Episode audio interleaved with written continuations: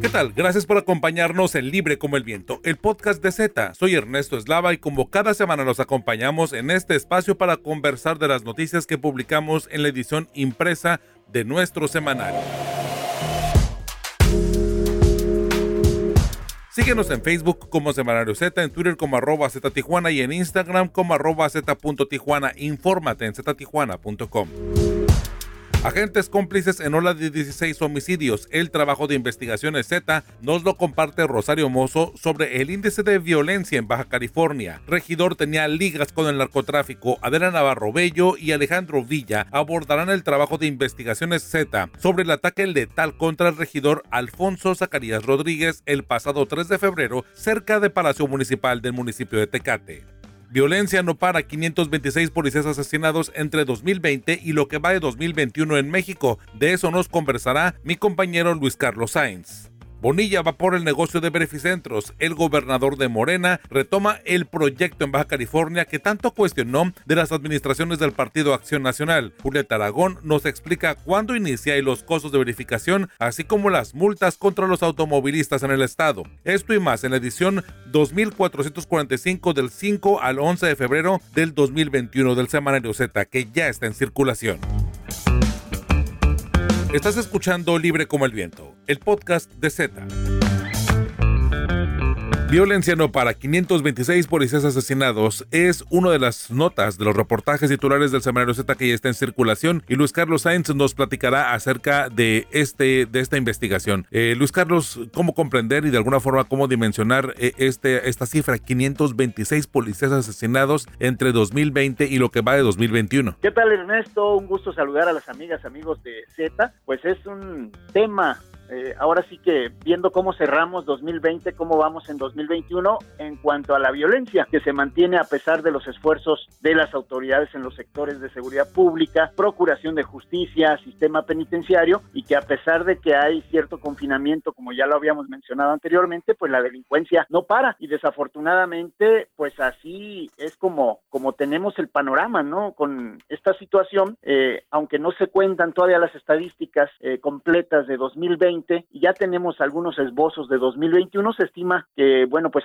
cerramos con 35 mil homicidios, eh, un poquito más que en 2019, un año que impuso un récord en ese sentido, con más de 34 mil crímenes. Y las víctimas, unas inmiscuidas en actividades criminales, muchas otras inocentes, pero también funcionarios de diversos niveles. Y en este inicio de año, pues violento, ¿no? Con esos asesinatos de nueve personas en un velorio en Celaya, las 19 víctimas. Eh, eh, también una matanza en Tamaulipas, un caso tremendo, y bueno, pues ayer simplemente eh, el asesinato de un presidente municipal en el estado de Oaxaca. Y ya no se diga el tema de los policías asesinados, que pues es una constante en este país. Eh, ¿Qué hace la autoridad y la policía precisamente para tratar de devolver la paz y el orden social en el país? Pues en el caso de los municipios, en el caso de los estados, presuponemos que se tiene una estrategia precisa, alguna estrategia diseñada. En el caso del gobierno federal, bueno, pues nos han vendido también que se cuenta con una estrategia. Desafortunadamente, pues hay que mencionar que la primera cara del gobierno es precisamente la policía y son los que enfrentan a los delincuentes y desafortunadamente también son víctimas de la criminalidad. Así les puedo comentar que en 2020 fueron asesinados 489 policías en el país, policías y algunos ex policías, mientras que ya en 2021 eh, hasta el corte del día 4 eh, de febrero, pues teníamos 37 oficiales más asesinados de diversas corporaciones. Ahí estamos hablando de policías municipales, estatales, viales, ministeriales, mm, los policías de que también conforman la Guardia Nacional y bueno, pues es un tema que urge resolver, ¿no? En este sentido, porque las autoridades nos dan cifras alegres, nos dicen que bajamos dos, tres homicidios comparados de mes a mes, pero en todo este panorama, pues resulta fundamental el funcionamiento de la Guardia Nacional, esa gran apuesta de la actual administración gubernamental y cuyo esquema, pues no se ha podido desarrollar al 100%, sabemos que era por etapas, pero pues creo que, que ha dejado mucho que desear, ¿no? Y mm, de esos policías asesinados hay que mencionar que en Baja California, pues ya tenemos dos este eh, eh, bueno, y en el, en el tema, por ejemplo, de, de, la procuración de justicia o la impunidad, no sé ahora sí que de, ah, de, qué, de qué lado se pueda medir, pero ahí cómo andamos, cómo, cómo anda México. Pues ahí en la función que tiene sobre todo el Ministerio Público de recibir las denuncias, investigar, perseguir a los delincuentes y luego el Poder Judicial de administrar justicia a través de los tribunales, pues ha habido también claroscuros, podríamos decirlo, ¿no? Eh, muchas veces se mide la eficiencia o eficacia de, la Procuración de Justicia con base en las detenciones, sobre todo aquellas de orden de aprehensión que se supone son investigaciones. Ahí sí hay que mencionar que durante 2020 eh, eh, se detuvo a 17 presuntos participantes en la masacre de Baviste en Sonora, 17 personas, un caso que pues todavía se guarda mucho en el sigilo, no sabemos realmente qué ocurrió, pero hay esa cantidad de detenidos. Luego en el caso Ayotzinapa tenemos a algunos de los presuntos líderes de Guerreros Unidos también detenidos, que luego los dejaban libres, que luego los volvían a detener, como fue el caso de José Ángel Casarrubia Salgado el Mochomo, y bueno, ese mismo caso pendiente todavía de, resolución, ¿no? En el fondo de la verdad histórica de lo que pasó con los 43 desaparecidos en, en Ayotzinapa, aunque se habla de que ya hay algunos avances. Y en la cuestión de delincuencia organizada, que pues antes estábamos acostumbrados a las presentaciones de capos del narcotráfico y que se nos informara que de, eh, de X cártel habían detenido al número uno, al número dos, al número cinco. Bueno, pues ahí sí muy limitado este gobierno, que sabemos que no es eh, uno de sus principales objetivos el detener a cabezas del narcotráfico ni eh, volver a encabezar esta, esta guerra. Y ahí la detención visible, digamos, el, la medallita, el logro es la detención de José Antonio Yepes Ortiz, alias El Marro, aunque esto no ha disminuido la violencia. Y en la parte de la política, bueno, pues las extradiciones, la más reciente, la de Alonso Ancira, el de Altos Hornos y el de Emilio Lozoya, el exdirector de Pemex, que bueno, en ambos casos eh, queda la duda de si habrá o no habrá justicia, ¿no? Y en contraparte, pues casos pendientes como la orden de aprehensión dictada contra Tomás Cerón de Lucio, el exdirector de la Agencia de Investigación Criminal, y que no ha sido cumplimentada y este hombre anda huyendo por diversas partes del mundo. Oye, y en el caso de los castigos a delincuentes, eh, ¿cómo está el tema de la, de la, pues ahora sí que de encarcelarlos o de el panorama de, de reinserción social? Pues ahí el, los estados se rascan con sus propias uñas. Sabemos que la federación se cuece aparte, tiene sus penales federales, muchos de ellos de máxima seguridad, tienen capacidad de sobra, no están sobrepoblados como el resto de penales del país y los estados ahora sí que tienen todo el problema pidiéndole eh, el favor o el apoyo al gobierno federal, mientras que el gobierno federal eh, se ha dedicado pues a cerrar algunos de los eferesos, sobre todo los más viejos, y, trasladar a esos presos a los eferesos más nuevos cuentan con participación de la iniciativa privada y ya tienen esos, esos lugares ya pagados de antemano eh, el gobierno y bueno, pues están haciendo este especie de trueque y cerrando penales, ¿no? Eh, mientras que en los en las otras cárceles pues se siguen registrando motines, riñas colectivas, los homicidios y las evasiones de presos, ¿no? El año pasado tuvimos fugas, entre ellas las de varios extraditables que eran del cártel de Sinaloa, del reclusorio sur, tuvimos problemas en Pieneguilla, Zacatecas, tuvimos en Atlacholoaya, en el estado de Morelos, y bueno, entre otras cosas, las riñas previas al cierre del el Ceferezo 2 de Puente Grande, donde el narcotraficante Miguel Treviño Morales pues se había apoderado de espacios y tenía ahora sí que en un puño a las autoridades carcelarias. Eso no cambia, no ha cambiado mucho y bueno, pues vamos a seguir manteniendo a estos 215 mil internos que tenemos actualmente en casi 300 prisiones de la nación. Luis Carlos Sáenz, vaya panorama que nos, que nos comentas, seguramente a los detalles los vamos a poder encontrar en el semanario Z que ya está en circulación, en este artículo que destaca entre todo el panorama de seguridad e inseguridad que hay entre el 2020 y lo que va del 2021, el tema de los ataques de los eh, policías asesinados en durante prácticamente este 13 meses en México. 526 policías asesinados. La violencia no para de Luis Carlos Sainz. Luis Carlos, tus redes sociales, ¿cómo poder encontrarte? En Twitter, arroba Sainz Luis Carlos, ahí estoy a sus órdenes. Luis Carlos, pues muchísimas gracias, estamos al habla. Gracias Ernesto, un abrazo para todas y para todos. Ya tienes tu Z, recuerda que cada viernes lo puedes encontrar nuestra edición impresa del semanario con los voceadores. Z, libre como el viento.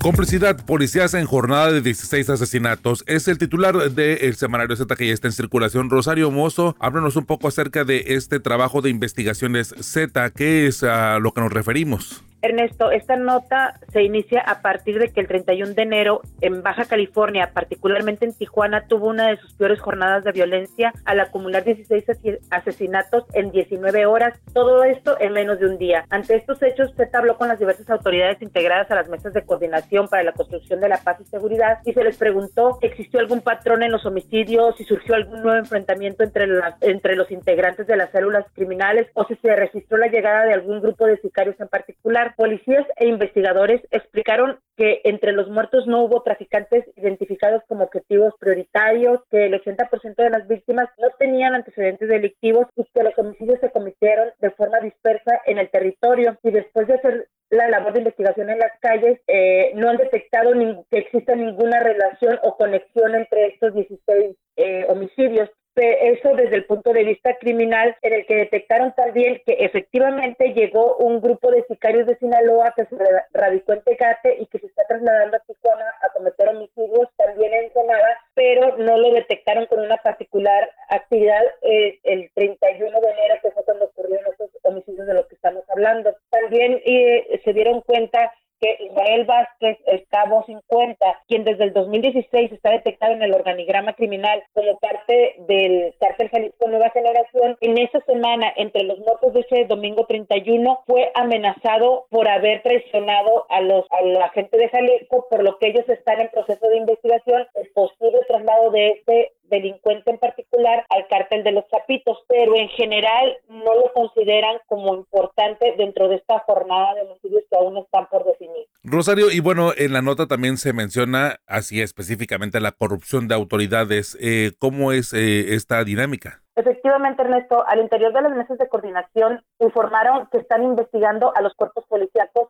en todo el estado, pero en Ensenada, en Tecate y en esta ocasión particularmente en Tijuana. Recordemos que como parte del pleito político que ha protagonizado el gobernador Jaime Bonilla durante 10 meses para evitar que el alcalde, que el aún alcalde de Tijuana, Arturo González, presentara su candidatura a gobernador, el mandatario ha mentido una y otra vez diciendo que los homicidios han aumentado en Tijuana. Ciertamente se mantienen con márgenes muy altos, pero es mentira que han aumentado en el último año. Pero lo que sí es verdad es que urge que las policías locales se depuren porque no han pasado por los exámenes de confianza. De acuerdo al último reporte de la Fiscalía y del C3, en el caso de Tijuana, la Secretaría de Seguridad Pública solo ha certificado al, 60% de 2.000 elementos. Eh, entonces, esto es parte de lo que se ha criticado. En el caso específico de los múltiples homicidios cometidos en el 2031, el único patrón detectado hasta el momento fue que los asesinatos se cometieron de manera impune y, y el único caso donde hubo un homicida detenido de acuerdo al informe policía homologado, fue un adicto que estaba drogado cuando un grupo de varones intentaba detenerlo para llevarlo a un centro de rehabilitación. El sujeto se defendió con un cuchillo y le quitó la vida a uno de los que intentaba detenerlo. Pero este fue el único caso en el que hubo un detenido. Eh, los otros 15 muertos están en la impunidad porque no hubo reacción oportuna de los uniformados locales y es algo que el gobernador e Isaías Bertín, representante de la Secretaría de Seguridad y Protección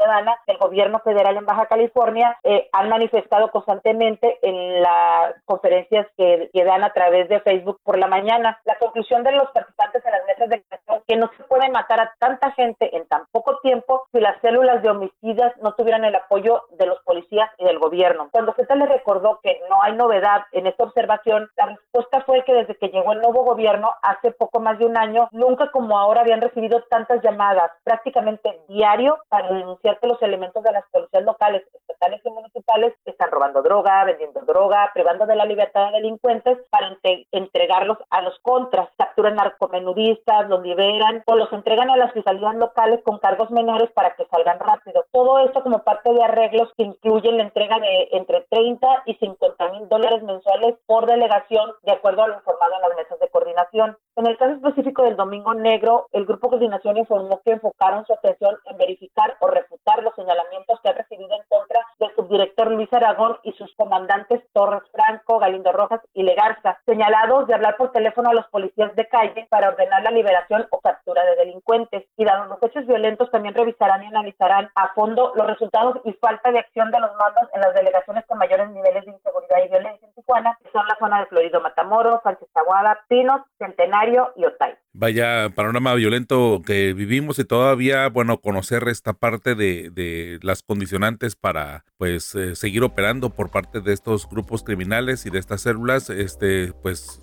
recrudece mucho más la situación de seguridad que no tiene para, para cuándo tener fin. Rosario, bueno, pues te leemos eh, en la edición empresa del Semanario Z. Muchísimas gracias, Rosario. Un saludo. Cada viernes por la tarde puedes descargar un nuevo episodio de Libre como el Viento, el podcast de Z. Encuéntranos en Spotify y en Google Podcast. Suscríbete y no te pierdas Libre como el Viento, el podcast de Z. El regidor de Tecate, Alfonso Zacarías Rodríguez, fue asesinado el pasado 3 de febrero cerca de Palacio Municipal. El tecatense era investigado por las autoridades por nexos con el crimen organizado. Adela Navarro y Alejandro Villa nos hablan de este caso. Eh, buen día de entrada. Buen día, Ernesto. Eh, Adela, de entrada, ¿nos podrías eh, o qué nos puedes decir acerca de esta nota que está en la portada principal del Semanario Z sobre el asesinato del regidor Alfonso Zacarías en Tecate este pasado ya 3 de febrero de 2021? Así es, e, efectivamente, en una investigación realizada por el, equipo de investigaciones especiales del Semanario Z, tuvimos acceso a las indagaciones de, los, de algunos integrantes de la Mesa de Seguridad de Baja California.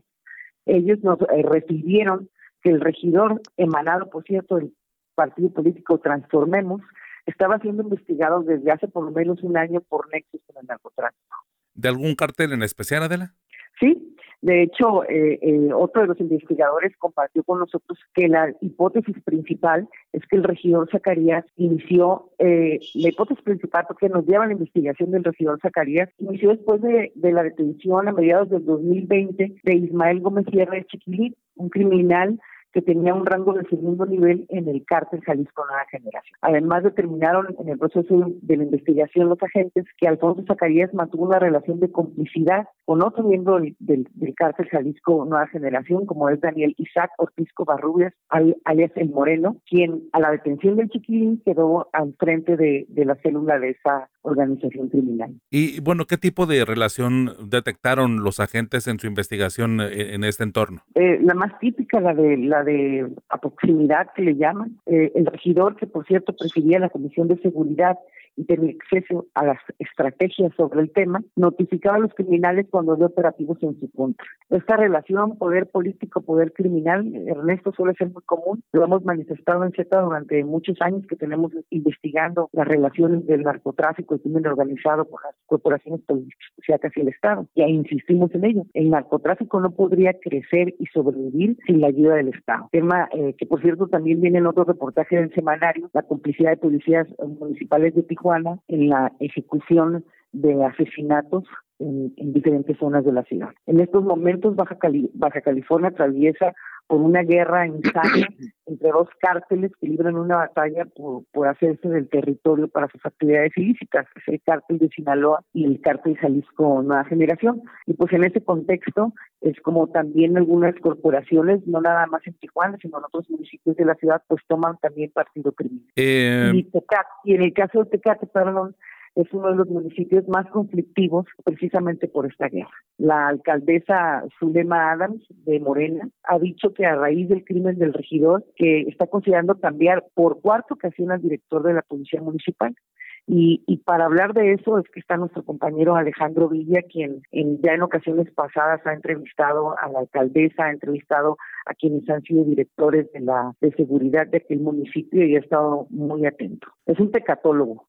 muy bien. Alejandro Villa, eh, platícanos un poco acerca de, de las impresiones que te da la alcaldesa Zulema Adams al respecto de lo sucedido en Tecate. Efectivamente, la alcaldesa Zulema Adams contempla el cambio de director de seguridad municipal por cuarta vez el motivo principal es la falta de resultados positivos por parte de Antonio, de Antonio Alfredo Ortega Félix, quien asumió el cargo el 2 de septiembre del año pasado. En esta ocasión se espera que la presidenta municipal contemple nombrar un mando militar a cargo de la seguridad de Tecate. Además, ha solicitado apoyo a la Fiscalía General del Estado por, por ejemplo, de 60, de 60 cámaras de videovigilancia que existen en la ciudad, únicamente funciona 6 y han pedido eh, que las puedan reparar y reactivar. Eh, Alejandro, la alcaldesa Zulema Adam Teme por su vida luego de que el regidor eh, perdiera la vida y era uno de sus más cercanos aliados políticos? No, no, no teme por su vida. De hecho, comentó que al inicio de su administración recibió varias amenazas, pero esto ya no ha sucedido eh, en mayores ocasiones, aunque sí ha sido amedrentada por el gobierno del estado, eh, insistió en que esta instancia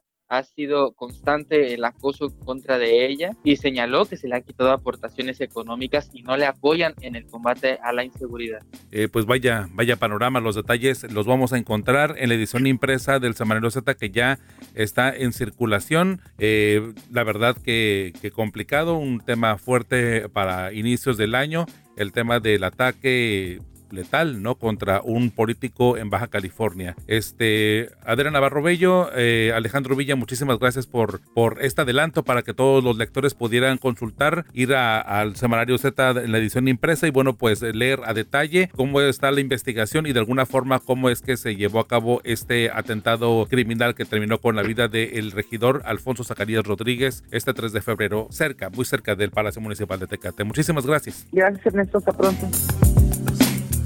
Estás escuchando Libre como el Viento, el podcast de Z.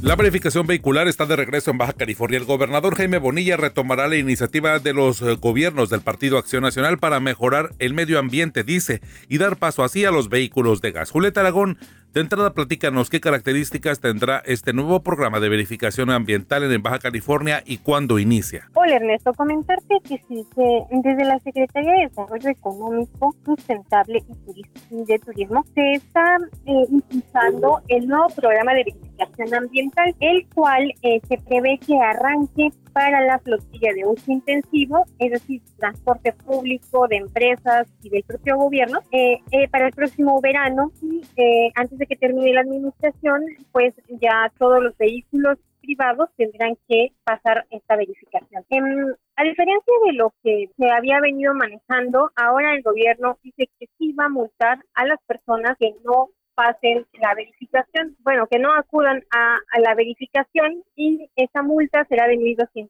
pesos. Otra característica importante de este programa es que ya no van a dar eh, un holograma, sino que planteamiento es que den un QR que pueda ser exhibido y que sea conforme a un calendario que tenga que ver con el término de las placas vehiculares. Julieta, y en el caso de, de, las metas, ¿cuál sería, eh, no sé, la meta alcanzar en cuanto a la disminución de la contaminación y no sé cuáles serían los plazos para poder lograrlo por parte de este gobierno que prácticamente le quedan menos de un año? Pues mira, em, aunque dicen que que ahora sí va a haber una vigilancia porque se plantea también hacer un convenio entre el gobierno estatal y los gobiernos municipales para justamente vigilar que los automóviles pasen o bueno vayan a, la verificación y la pasen. La realidad es que aún eh, pues no no es no se estaría bueno, uno, un área de oportunidad son eh, los automóviles pues em, con placas americanas, ¿no? entonces, eh, nos comentaban que la meta es que, pues, al menos el 20% de los vehículos que sean rechazados, precisamente por no tener, eh, pues, la calidad o no pasen los, la verificación, sean em, los que vayan a los talleres y reparen el vehículo. Sin embargo, lo que tenemos que comentar también es que, pues, hay alrededor de un millón cien mil vehículos en el estado, pero tiene un subregistro entonces, realmente no hay una garantía de que esas eh, de que se vayan a implementar la vigilancia para que se pueda asegurar que todos los automóviles que circulen en Baja California pues cumplan con la. Vaya, vaya panorama, porque es complicado. Este tema es muy recurrente con el tema, no solamente eh, por estar en frontera con el, los vehículos que vienen de, otros países, vienen de Estados Unidos, vienen desde Arizona, desde otros estados de la República, como el tema de Baja California Sur o de Sonora, y también le sumas el tema de los autos o los vehículos eh, chocolate, incluso los de el centro del país. Hay vehículos de la Ciudad de México que propiamente, bueno, tienen o vienen con el la placa con otras regulaciones y que será complicado seguramente lograr homologar un protocolo o un padrón para todos para poderlo lograr este en términos generales. Y lo, el tema con los vehículos eh, irregulares, los, los chocolate como se les conoce, será seguramente un reto para esta administración. Lo que resta del verano hasta noviembre que termina la administración de Jaime Bonilla y vaya herencia que deja para la próxima administración, ya sea de gobernador o gobernadora, que seguramente estaremos también en verano, curiosamente también conociendo eh, el destino político del Estado. Eh, eh, Julieta, ¿cuánto costará esta verificación, perdón? la verificación eh, costará entre 300 y 500 pesos y por, digamos, pagar este monto, eh, pues eh, se va a tener el derecho de ir pues una vez y si no se pasa la verificación se podría ir otra vez en el transcurso de un mes. Eh, aquí el punto es que mm, la verificación, eh, sobre todo en el parque vehicular de uso intensivo, que es el transporte público, por ejemplo, se está pensando que los automóviles que se cambien a eh, de, de diésel o gasolina a gas natural vehicular puedan quedar exentos del programa de verificación. Entonces, también por ahí eh, está impulsando, ¿verdad?, el negocio del gas vehicular. Claro, Julieta. Y bueno, otra, otro cuento u otra historia será el asunto de, de los vehículos eléctricos, que seguramente también tendrán un espacio a futuro con el asunto de la regulación y ser o no exentos de este tipo de, de, de programas, incluso los vehículos de último modelo o recién salidos de agencia, que también históricamente cuando se propone o se coloca estos temas a la discusión de las legislaciones eh, locales en todo el país, siempre, siempre levantan la mano para poder obtener algún beneficio o alguna pues distinción al respecto de las verificaciones vehiculares, considerando que son vehículos nuevos y que tendrán seguramente la tecnología para optimizar el consumo de los combustibles fósiles. Julieta Aragón, este, bueno, pues redes, tus redes sociales para poder mantenernos en contacto contigo. Eh, mira,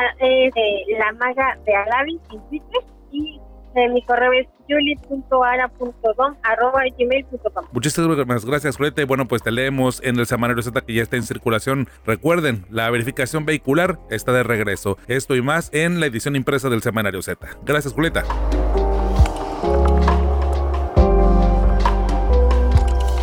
Y bien, les recuerdo que cada viernes por la tarde puedes descargar un nuevo episodio referente a nuestra edición impresa del Semanario Z. Suscríbete a cualquier plataforma de podcast y te avisa de inmediato. Gracias por acompañarnos y gracias también a mis compañeros Julieta Aragón, Luis Carlos Sainz y Alejandro Villa por su participación en este episodio. Gracias también a nuestra editora general de información Rosario Mozo, Adela Navarro y a René Blanco, codirectores del Semanario Z, y al valioso apoyo de todo el equipo de periodistas y del personal administrativo del Semanario Z. Soy Ernesto Eslava y me encuentras como arroba Ernesto Eslava en Twitter, Facebook e Instagram en todas las redes sociales. Y los espero yo el próximo viernes en Libre como el Viento, el podcast del Semanario Z.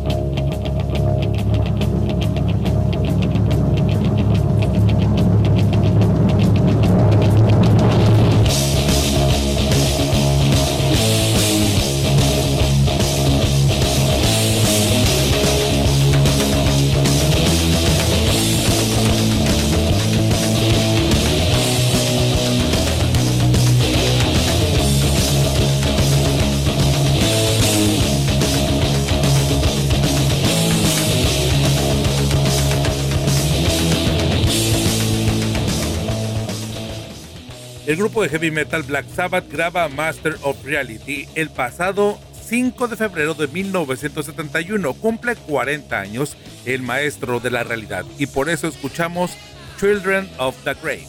Y nosotros nos reencontramos el próximo viernes en Libre como el Viento, el podcast del semanario Z.